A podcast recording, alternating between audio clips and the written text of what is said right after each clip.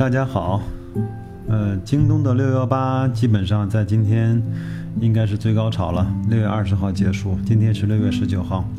那我们来盘点一下在六幺八期间格力在京东的表现。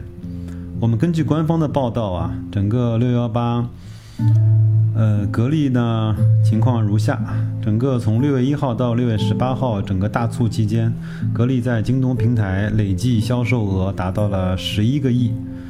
那全天就是六幺八当天销售额超过了六个亿，比去年同期的六幺八全天增长二点五倍。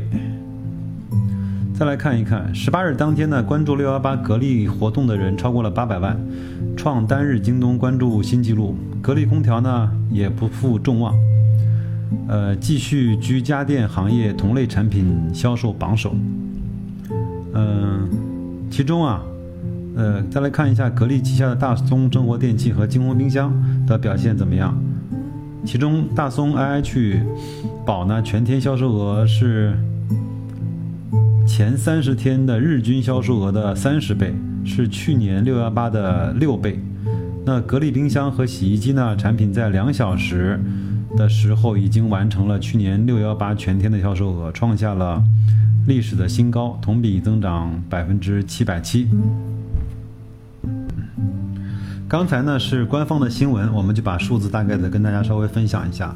那另外呢，我自己呢上。因为京东呢，它没有整个销售额的数据，但天猫呢可以看出来当月销量和总销量。那我们就就以天猫的，呃，格力和美的的官方旗舰店为标准来对比一下两个品牌一些产品的销售的对比。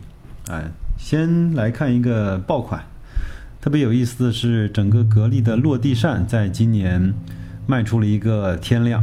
呃，它有一款落地扇呢，叫 FD 四零幺二杠 WG 型。叫家用定时摇头节能静音式三叶机械式电风扇，定价呢是一百二十四，啊，带遥控器的，啊，他是说一年保修，只换不修。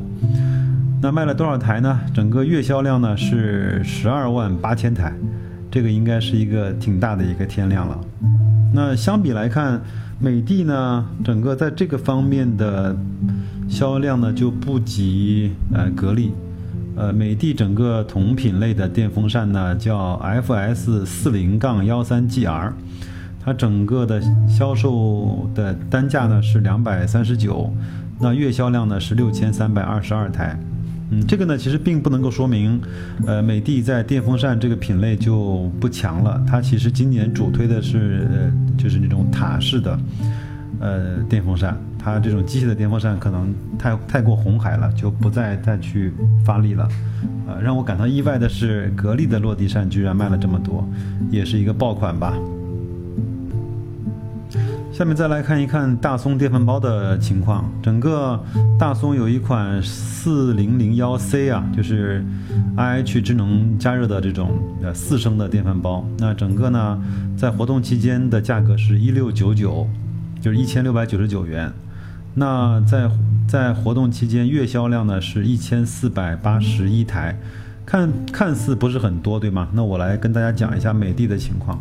那我在美的的旗舰官方店、官方旗舰店里面呢，搜了一下电饭煲，确实有很多的品种，大概有呃几十款，呃从一百多到两千多都有。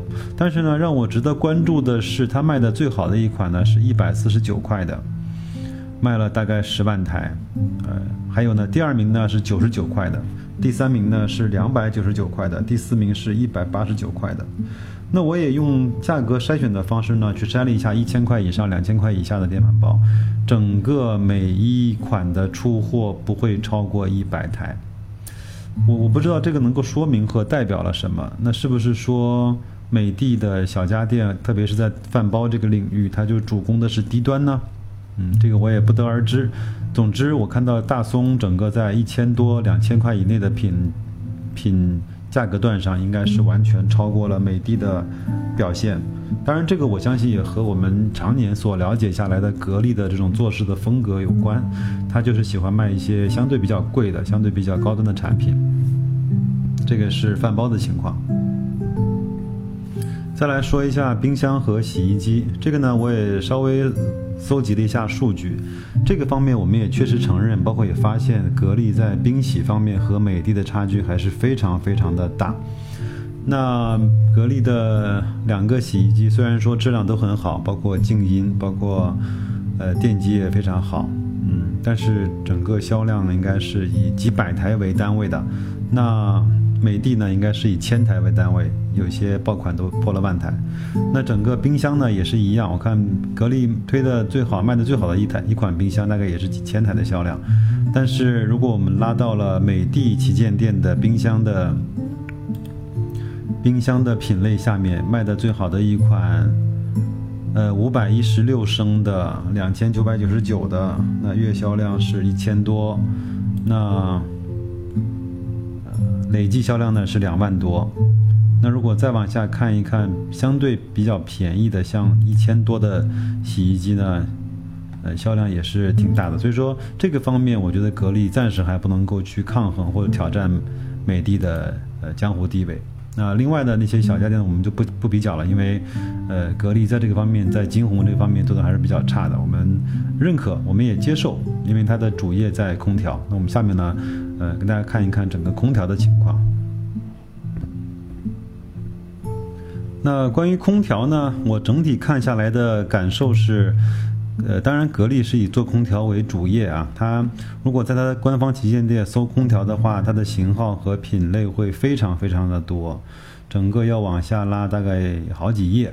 那美的呢，整个在空调上面，嗯的品类和型号呢，就相对会少一点，大概往下拉个一两页，它后面就变成了一些智能加湿器啊，包括免安装的移动空调啊这种这种东西了。那整个感觉上，整个格力在空调的品类上面会更多一些，型号会更多一些。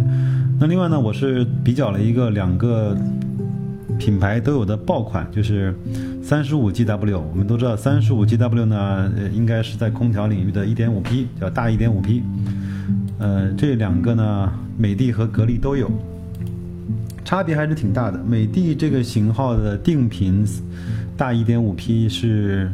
两千一百九十九，格力呢是两千五百九十九，当然可能未必完全一样的型号，因为模具啊，包括什么还都不一样。